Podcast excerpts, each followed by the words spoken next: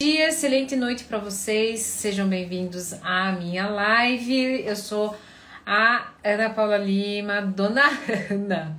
Lindona, ó, oh, lindona. Agora esse horário já tá, já tá desmontando tudo. Desmontou já a maquiagem, já desmontou o cabelo, já desmontou tudo. Bora lá? Fala, coroa! ah, meu Deus do céu! Não, tá vendo? Uma hora é Flávia Alessandra, outra hora é coroa, outra hora é bonitona, outra hora é lindíssima e a gente vai vivendo e se divertindo. Vocês são os melhores seguidores. Não tenho dúvida disso. É o seguinte, mas já manda a, essa live, né? Boa noite. Já manda essa live para quem você gosta, para quem você curte, para quem você acredita que curte o meu trabalho, né? Ou então tá precisando aí que uma psicóloga responda algo. Então, assim, a gente vai fazer. Você já pode mandar coroa linda. ah, meu Deus do céu. Então, a gente já vai aproveitar e vai fazer o seguinte: manda essa live para a pessoa que gostaria de fazer uma pergunta para mim, né? E você, se você quiser, se você já tem. Não, meu cabelo tá duro. Você já manda uma pergunta que eu vou responder, ok? Lembrando, né? É, perguntas íntimas, eu posso escolher se eu vou responder ou não. Mas mande aí sua pergunta, o que está é, incomodando o seu coração. Vou ter maior carinho em poder te responder, né?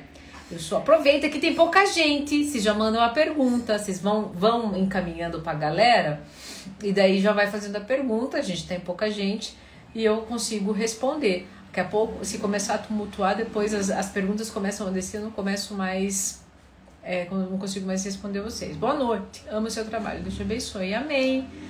Você também. Vamos rapidinho enquanto vocês pensam aí na pergunta. Ah, mandaram já um aqui, ó. Mandaram.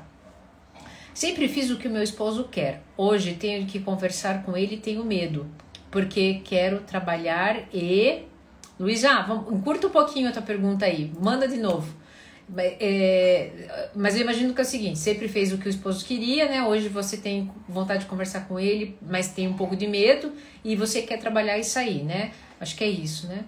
Bom, sempre tem um primeiro momento. Aí a gente só vai saber se as, as, as coisas vão dar certo ou vão dar errado se a gente entrar na experiência. Então, é, pense assim: assim como você mudou, teu marido também mudou. E quem sabe ele só está esperando né, que, é, que você faça um certo movimento. Não, não, não crie historinhas antes. Eu sei que o, porque o medo, o medo é isso, tá? O medo ele é expert em criar historinhas na nossa cabeça. A gente cria conclusões, a gente tira conclusões das pessoas. Então, tomem cuidado. Não, não, não tem como eu te dizer, ah, ele irá te aceitar se você fizer desse jeito. Claro, né? É, a gente sempre chega uma, uma comunicação em casal, a gente cuidado, a gente já achar que a pessoa vai nos afrontar, a gente às vezes já chega com dois pés no peito, né? Ó, é o seguinte, eu andei pensando, então calma, né? É, chega com carinho, fala: olha, eu te amo, é, eu sei que as, as, circunstâncias mudaram e tal, não sei o que e eu, eu, eu queria abrir meu coração em relação a isso, tá?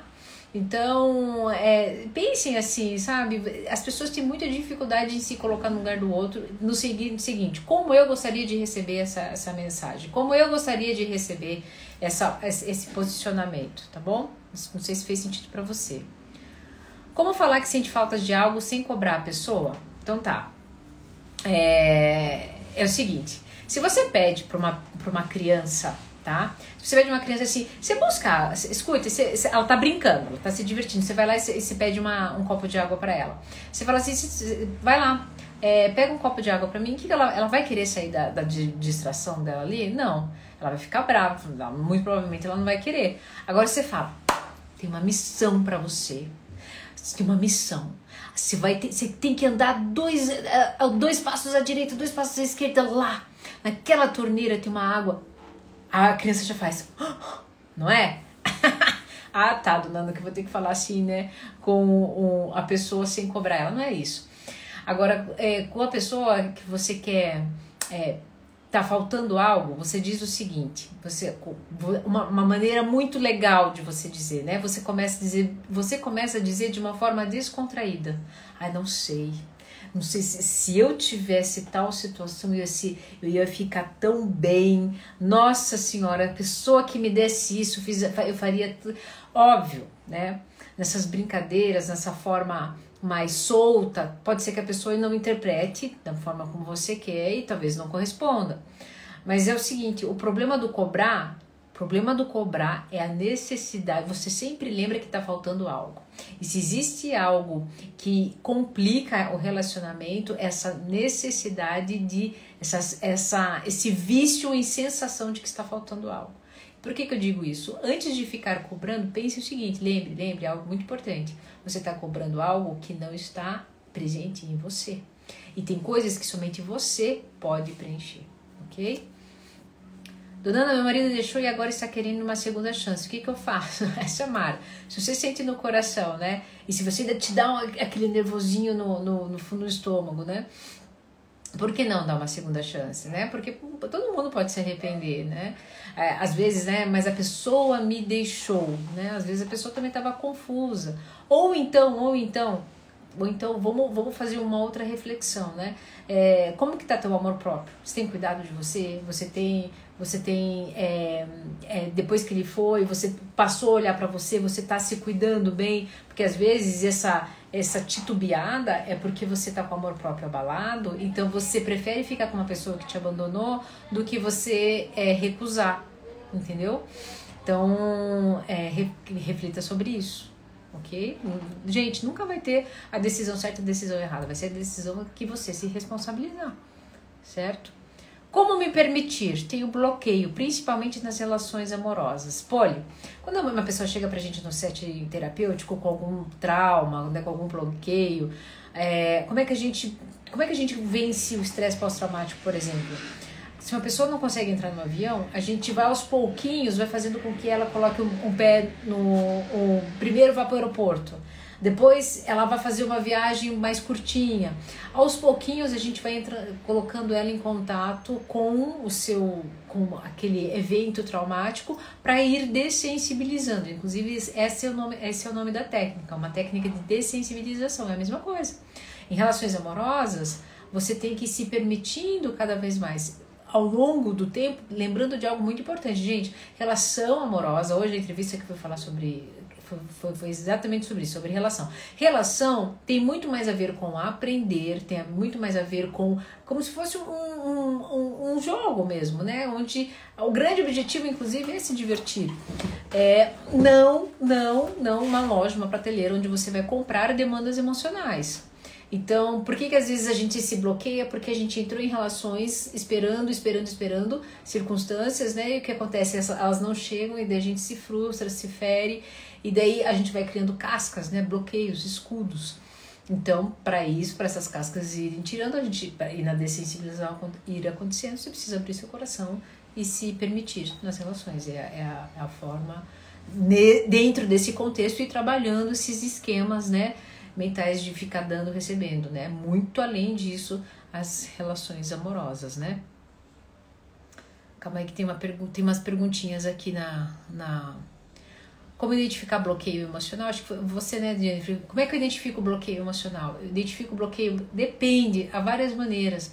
Por exemplo, quem é, viveu, quem desde sempre, né, aprendeu através de a, se apegar, através da pessoa, pelo apego evitativo, que é aquele apego onde você é, você gosta da pessoa, mas você já evita, você já evita de mandar mensagem porque você em algum teve algum movimento dela que ela, que ela fez, então você já te, já meio que distancia antes para que a pessoa não se distancie e você não, não sofra com sentimento de rejeição. Então depende. Agora, quando eu sei que eu estou indisponível emocionalmente, quando eu passo é, a, a recusar sensações boas para mim mesmo, o que, que isso quer dizer?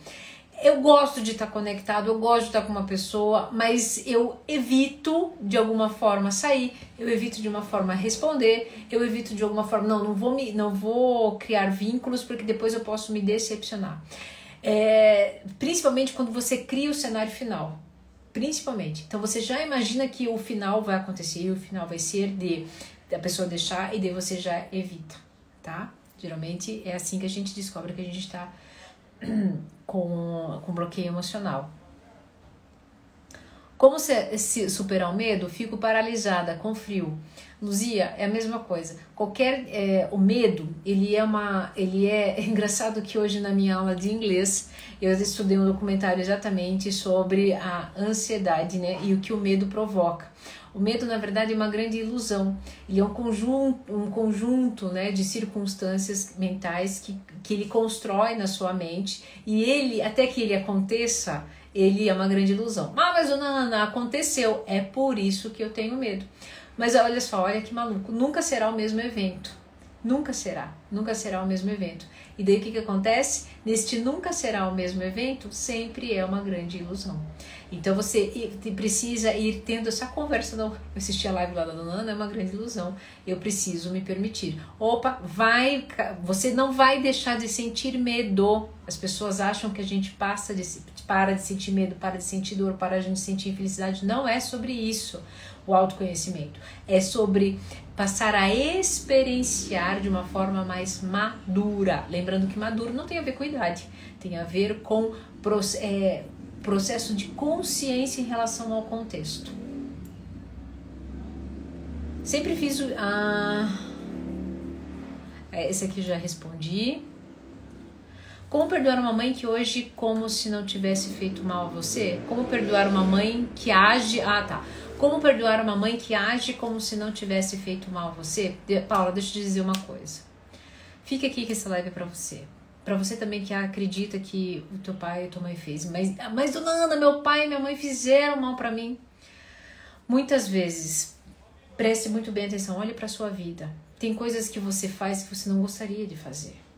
Você não queria dar de novo aquela chance, mas você não entende por que você deu.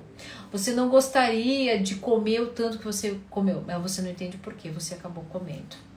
Existem ações que nós fazemos de forma inconsciente e a gente não percebe que a gente é, fere o outro. E muitas vezes o que, que acontece? Chega para o outro, chega na forma de agressão. E o que acontece? Esse outro que levou essa agressão fica se autoagredindo, lembrando dessa, deste ato inconsciente da outra pessoa. Ou seja, resumindo, a sua mãe muito provavelmente é, fez isso de uma forma inconsciente, mesmo que tenha sido um ato com o qual ela acredita e você também acredita que elas sabiam. Agora preste atenção: saber de um ato, saber ter conhecimento sobre a sua atitude é diferente de ter consciência. Então, assim, eu sei, eu sei, eu sei que comer demais é errado. Eu sei disso. Eu sei que se eu comer demais eu vou machucar o meu corpo, mas é mais forte do que eu.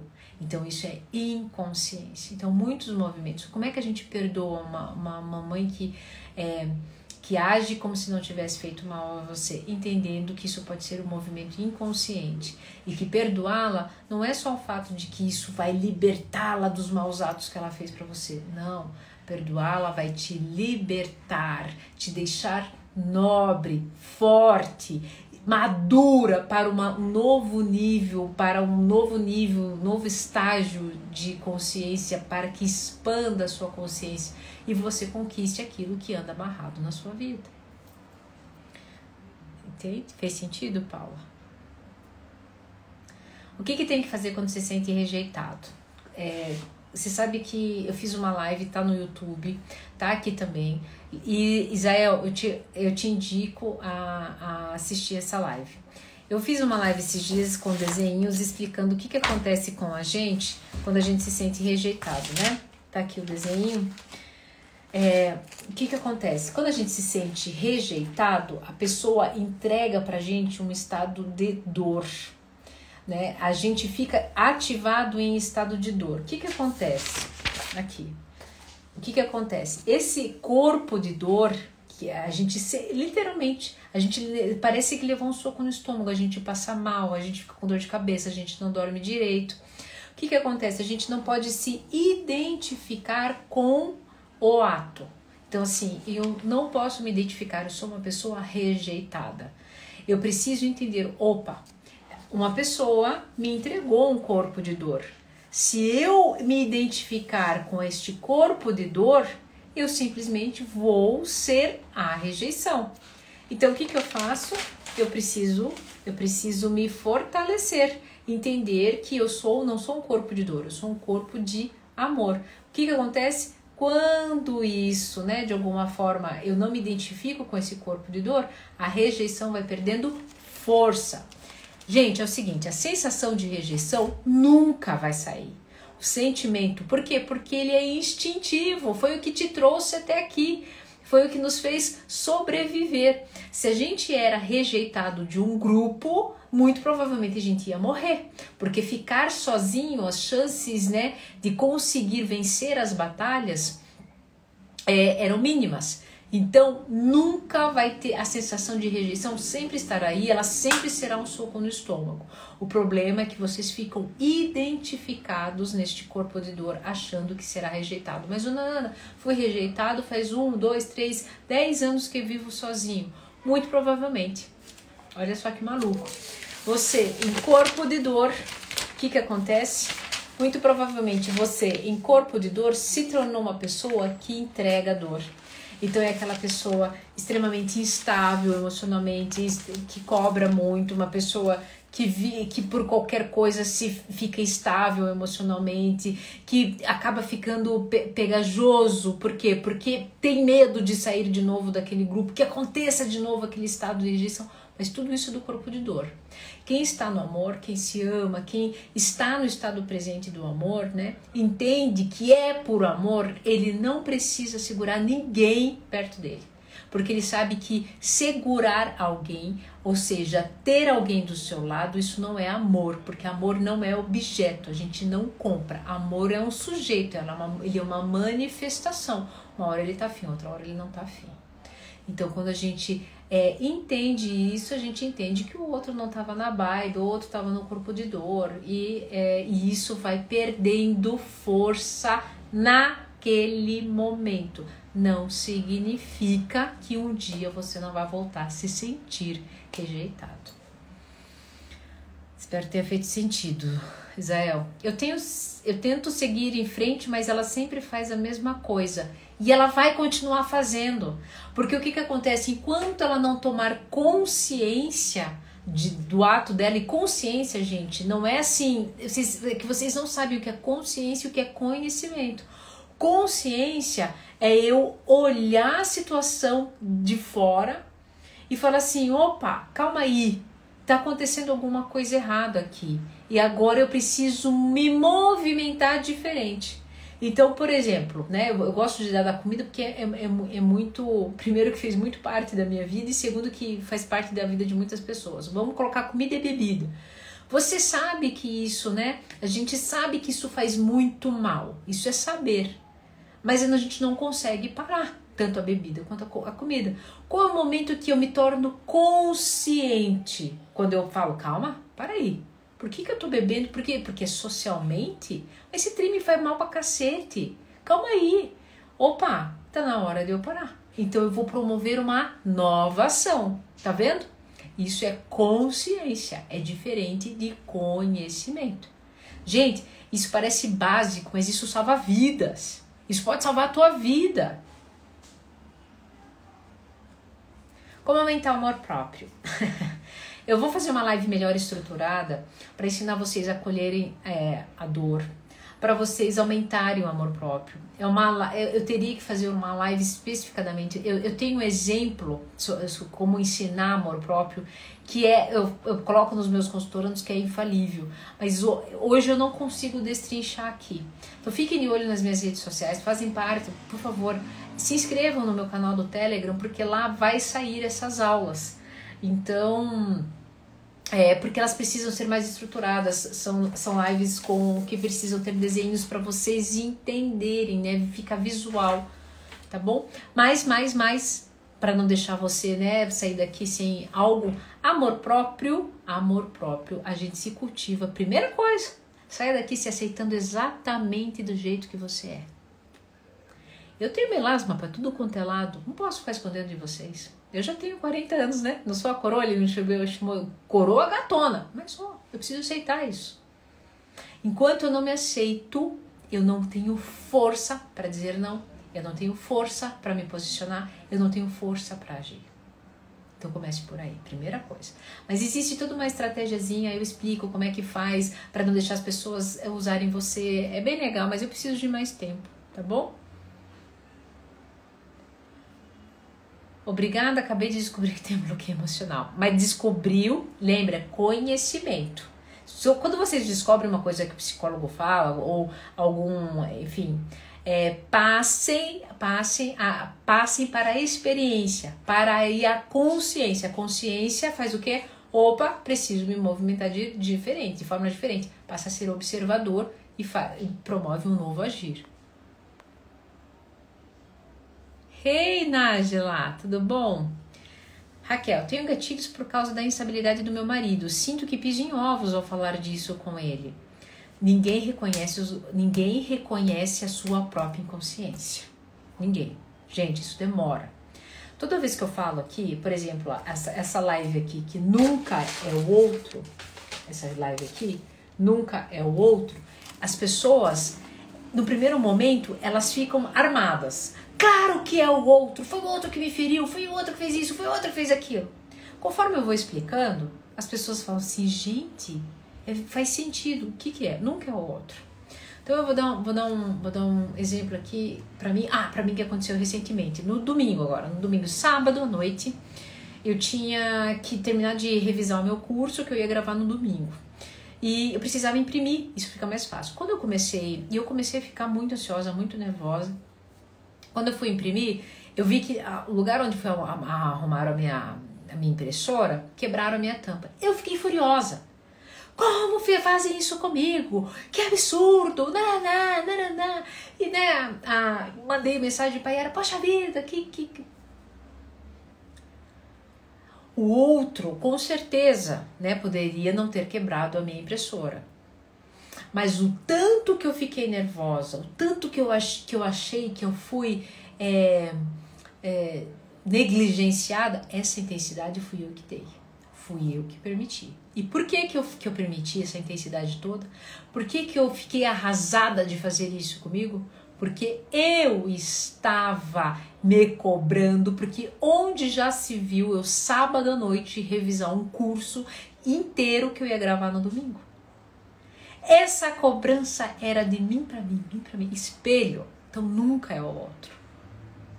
Só que esse, essa análise, esse movimento leva tempo, é prática. Só que isso preste muito bem atenção, isso volta para vocês em forma de autodomínio autocontrole, isso é libertador. Vocês param de ficar na posição de vitimismo, vocês param de ficar esperando as coisas, você para inclusive de ficar à mercê das pessoas.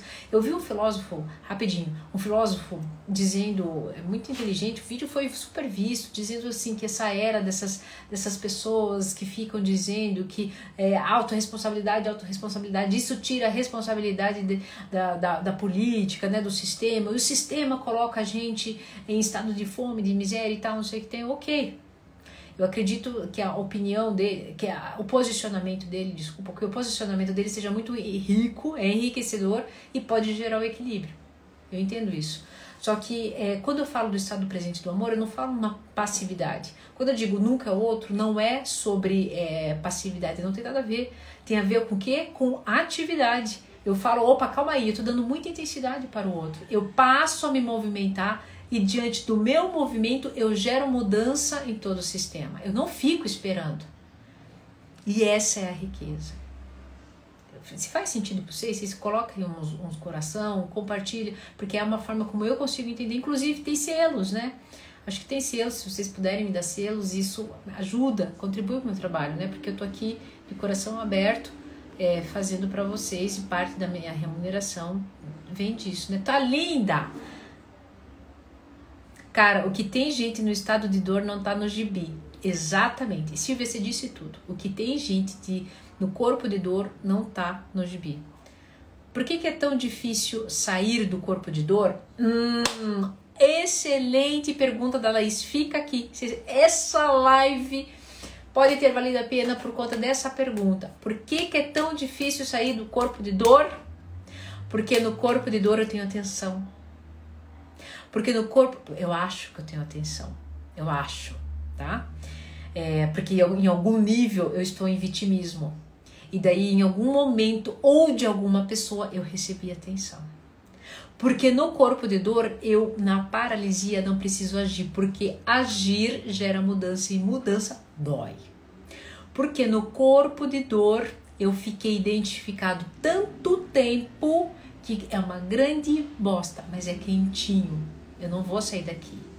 O que eu não sei é que eu posso sair desse quentinho e desfrutar de algo muito maior. Porque no corpo de dor, preste muito bem atenção o corpo de dor, olha que maluco. Eu, eu re, me retroalimento de quê? De dor. E dor, prestem bem atenção, é algo que eu reconheço desde o momento que eu nasci e não é ruim. Não é ruim. Dor é algo muito legal que vem mostrar que é preciso trazer o equilíbrio novamente. Só que qual é o problema? quando nós nos identificamos com a dor, sabe o que, que a gente quer? A gente, ela, ela, ela, ela a gente está identificado, mas sabe o que, que a gente aprendeu a fazer desde pequenininho? Anestesiar. Aí como é que a gente anestesia? O corpo de dor é uma delícia. Porque quando a gente está no corpo de dor, a gente tem a liberdade poética de anestesiá-lo. Com o quê? Álcool, né? Álcool, droga, sexo, compras, comida, preguiça. E quando eu falo preguiça, não confundam com a doença é, depressão. Não tem nada a ver com isso. Vocês estão entendendo por que, que é tão difícil sair do corpo de dor? Porque no corpo de dor eu preciso olhar isso de fora, parar de operar, né, me identificar com esse corpo de dor, parar de querer anestesiá-lo, acolher essa dor. Eu vou fazer uma live, uma, vocês vão ter uma aula somente para acolher a dor. E daí, e daí, eu com dessa consciência eu passar o novo agir. E vai doer. Eu não vou mentir para vocês, eu não vou ser hipócrita. Óbvio que vai doer. Porque toda mudança em algum nível ela gera dor porque vem com carregada de, coisas desconhecidas, mas é somente assim que você pode experimentar algo extraordinário. Lembrando, extraordinário vem fora da ordem que mandam vocês. Vocês nem percebem, mas vocês são burros de cara. O que, que eu quero dizer com isso? Com todo carinho. Quero dizer o seguinte, que vocês ficam, quando quem fica no corpo de dor, acha, acha que está dando as regras, está sendo conduzido pelos seus gatilhos emocionais, pelas pessoas que estão mais é, conscientes de si, pelo sistema que, que, que consegue conduzi-las usando o seu sistema de dor. Quer ver uma, um, um, sistema de dor que te usa facinho, facinho, facinho, adora que você fique no sistema de dor? Rede social, internet. Tanto é que o simples fato de você falar da sua dor, quando você abre o seu celular, tá lá, sua dor resolvida. Tá com problema para emagrecer? Toma aqui o chá. Você tá com problema é, de relacionamento? Tá aqui o negócio, o aplicativo de, de relacionamento. Por isso que é tão difícil do corpo de dor.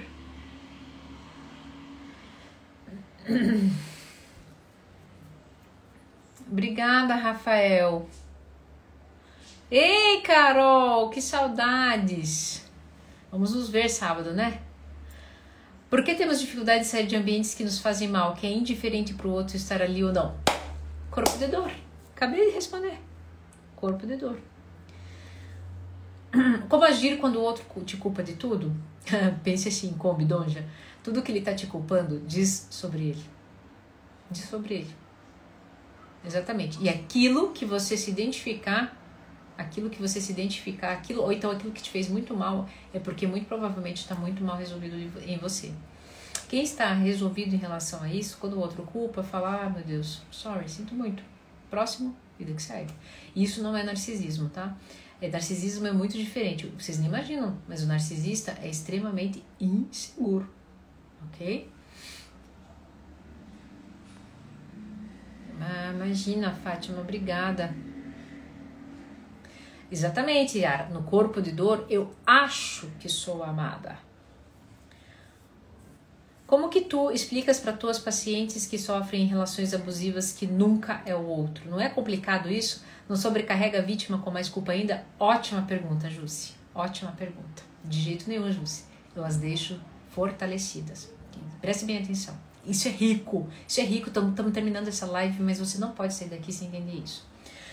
As vítimas de abuso é, emocional, de abuso, de relacionamento abusivo, elas estão o quê? Elas estão enfraquecidas. É por isso, é por isso que elas permitem que o outro use e abuse dela.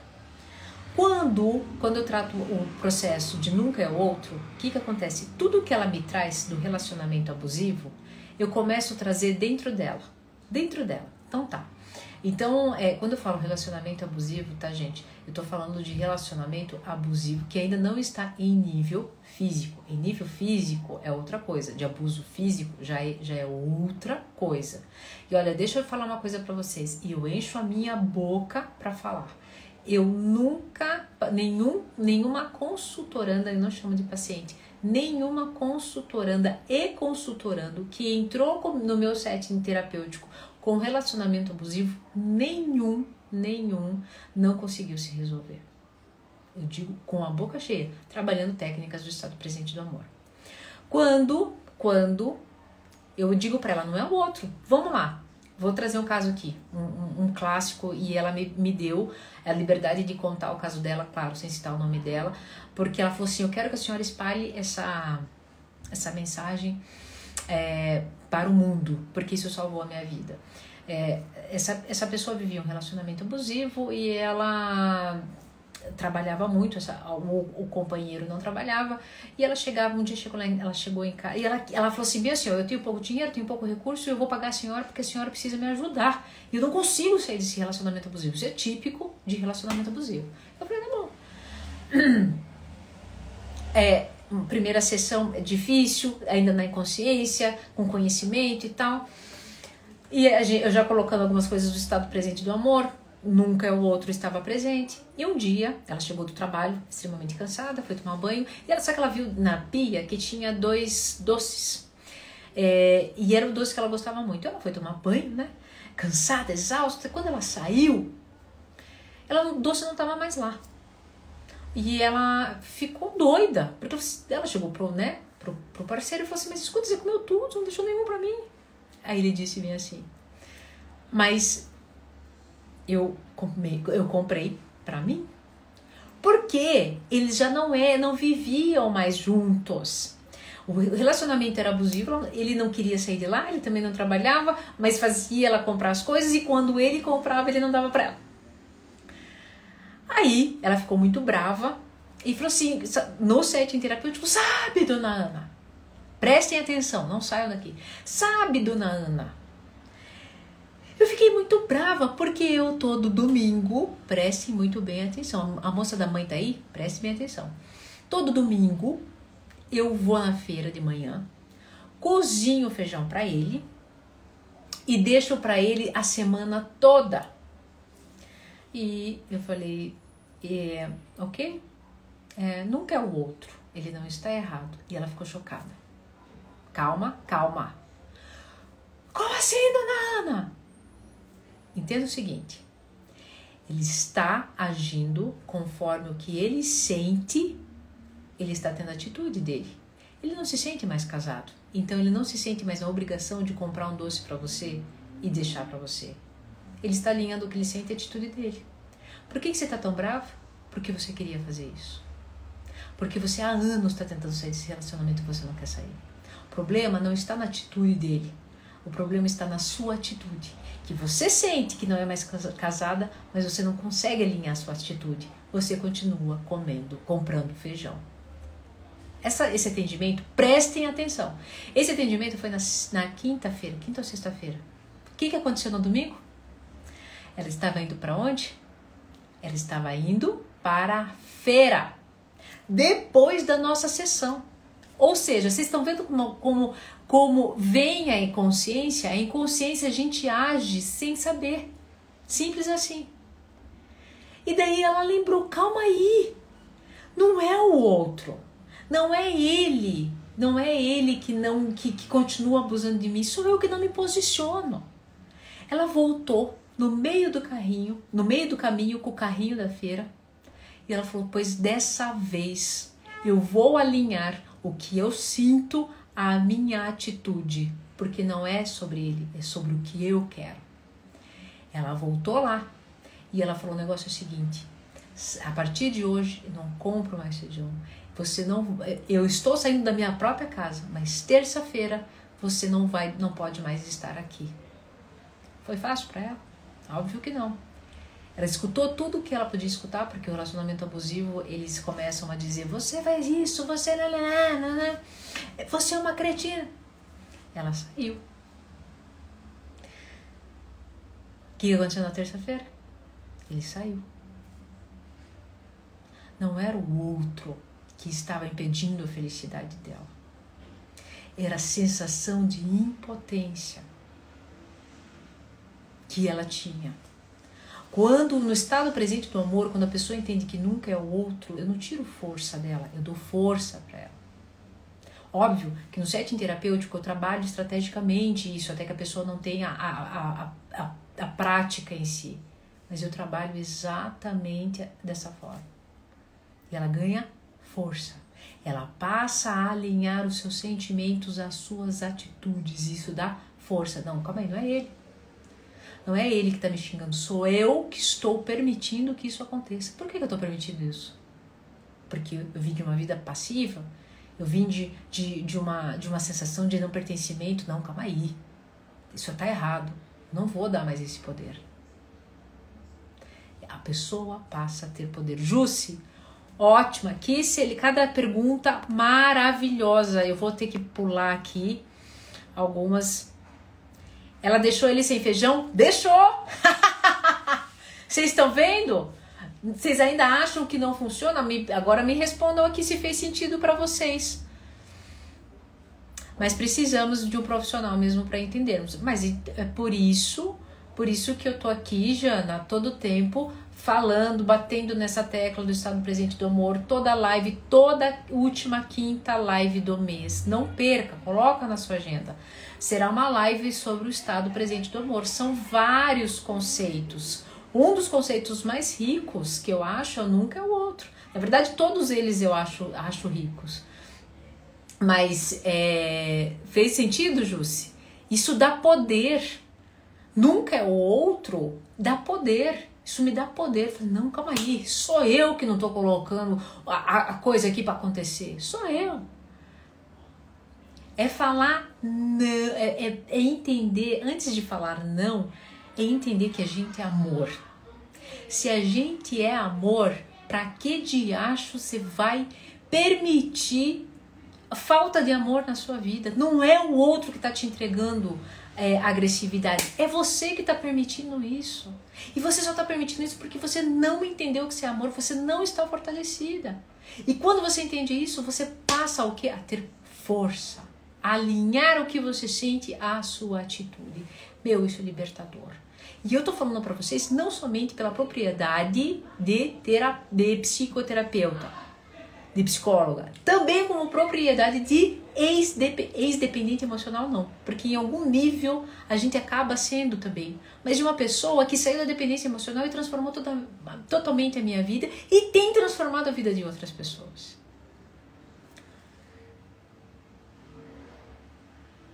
Eu tento viver em um posicionamento estoico, mas é difícil, pois muitos entendem como egoísmo, como bidonja. Nem todas as pessoas, ninguém vai entender a forma como você manifesta a sua, a sua experiência. Entenda o seguinte: se você é amor, quando você se responsabilizar em cultivar amor em você, não tenha dúvida, o amor te reconhecerá. Muito provavelmente quem está no corpo de dor não reconhece a manifestação de amor suprema. E amor supremo começa em nós, ok? Gente, é o seguinte, estou muito cansada, eu acordo muito cedo amanhã de novo. Então, eu espero de coração que tenha feito sentido na vida de vocês.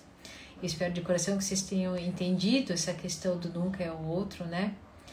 É preciso de uma reforma. Fez sentido para vocês? Fez, fez, ok. Aham, ok, entendi. Ela deixou ele sem feijão, foi.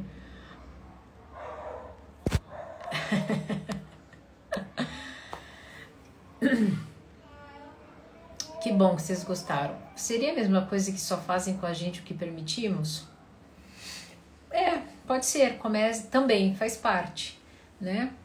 É, só que nunca é o outro, esse conceito ele vai um pouquinho mais além. Além de a gente é, permitir o que a gente, os outros fazem o que a gente permite, ele vai um pouquinho além. Ele faz uma reflexão para você.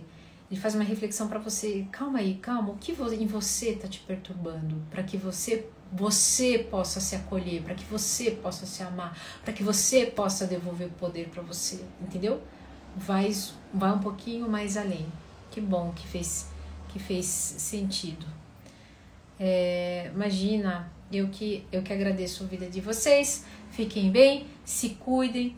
Espero que tenha contribuído com a vida de vocês. Eu não sei se vai ficar salva, porque como é uma live de perguntas, né? Eu, eu, eu preciso dar crédito para quem entra aqui, faz a pergunta e desenvolve comigo. Maravilhosas perguntas de hoje. É, é, que bom, que bom.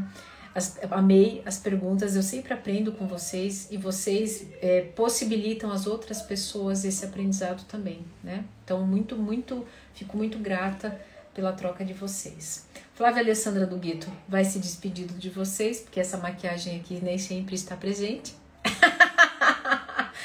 e eu espero de coração ter feito sentido. Um beijo grande e nos vemos na quinta-feira com tema, live tema desenhos e curtas. Não faço live muito longa não. Beijo grande. Até lá.